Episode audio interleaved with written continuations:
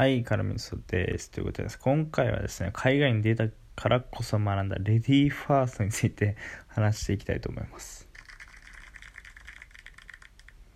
レディーファーストの文化って日本はそんなに根付いてないかなってのは思うんですよね。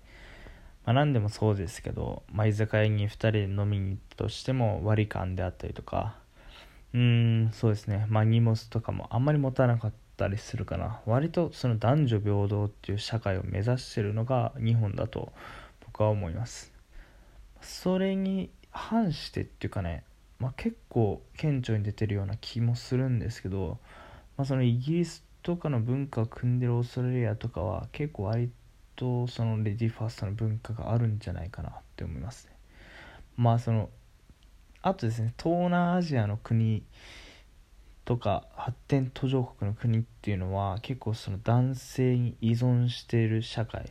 とかそういう傾向があるのでまあご飯とかあのー、そうですね割り勘っていうのはあんまり考えられないみたいな話は結構してました。はい。まあそれこそその例えばね5000円の居酒屋の飲み代を5000円全部払うんじゃなくて例えば3000円2000円にして男性側が3000円払うとかね、まあ、そういうことでもそのレディーファーストっていう面はその解消されるというか、まあ、それなりに示せるっていう話をしてました。まあ面白いなと思いますけどね。もうこれ結構学ぶことが結構あってこっちに来てその女性と2人で買い物に行くみたいな感じの機会になったら、まあ、日本人同士だとしてもね結構僕は自然と荷物を持つとかね、まあ、結構そういうことになりましたね、ま、学んでんのかどうなのか分かんないですけどこれはでもいいこととして捉えられると思いますしまあその買い物2人で行ったとしても自分が全部持つよみたいな感じになってたなってたの？自然になってたんですかね？わかんないですけど、まあ、その人大切に思ってるからこそそういう行動に出れるっていうところなんですけど、まあ、今までその彼女とかそういうのがいたとしても別に荷物を自分から進んで持ちに行くっていうのはあんまりしてなかったんでこっちに来てちょっと変わったのかなっていう印象はちょっとありました。ただこっちに来てなんやこいつって思うことも結構結構多いんですよね。そのレディーファーストっていう面でも。まあ、この間先日もね、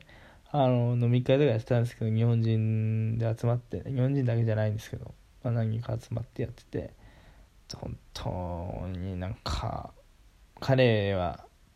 日本から来て、まあ、すぐですか。まあ、あんまり経ってないので、あれなんですけど、もう、ダメっすよ、本当に。なんていうのかななんか飲み会のコールっていうのがあるじゃないですか。飲んで飲んでみたいなやつがあるんですけど。本当に嫌がってる女性に対して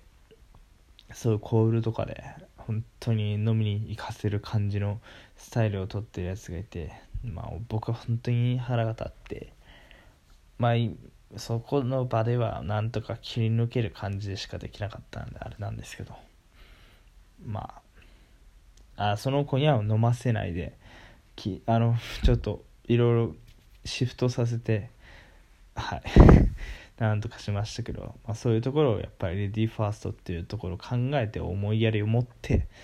本当に嫌がってるやつに対してコールなんかするなんかありえないですから本当に。まああんまりレディーファースト関係ないっちゃ関係ないかもしれないですけど思いやりですねって思いました。はい。腹立ちますよレディーファースト。学びましたオーストラリアで。レディーファーストの心をね。だからこそレディーファーストっていうのを大事にした方がいいんじゃないかな。日本人は。日本人はっていうかあの思いやりなので日本人は思いやりの部分が非常に持ってると思うので自然に持ってる思いやりをなんかちょっとした何て言うんですかね文化っていうかその飲み会の文化とかもありますけどやっぱりなんか飲ませるっていう文化ありますけどそれは僕はあんまりいいとは思ってないので、しかも女性にね、無理やり飲ませるのがクソだと思うので、はい。そこはレディーファースト、文化と日本人の思いやりの文化っていうのは非常に重なるところがあると思うので、まあ絶対それはやった方がいいですよっていうことを学びました。はい。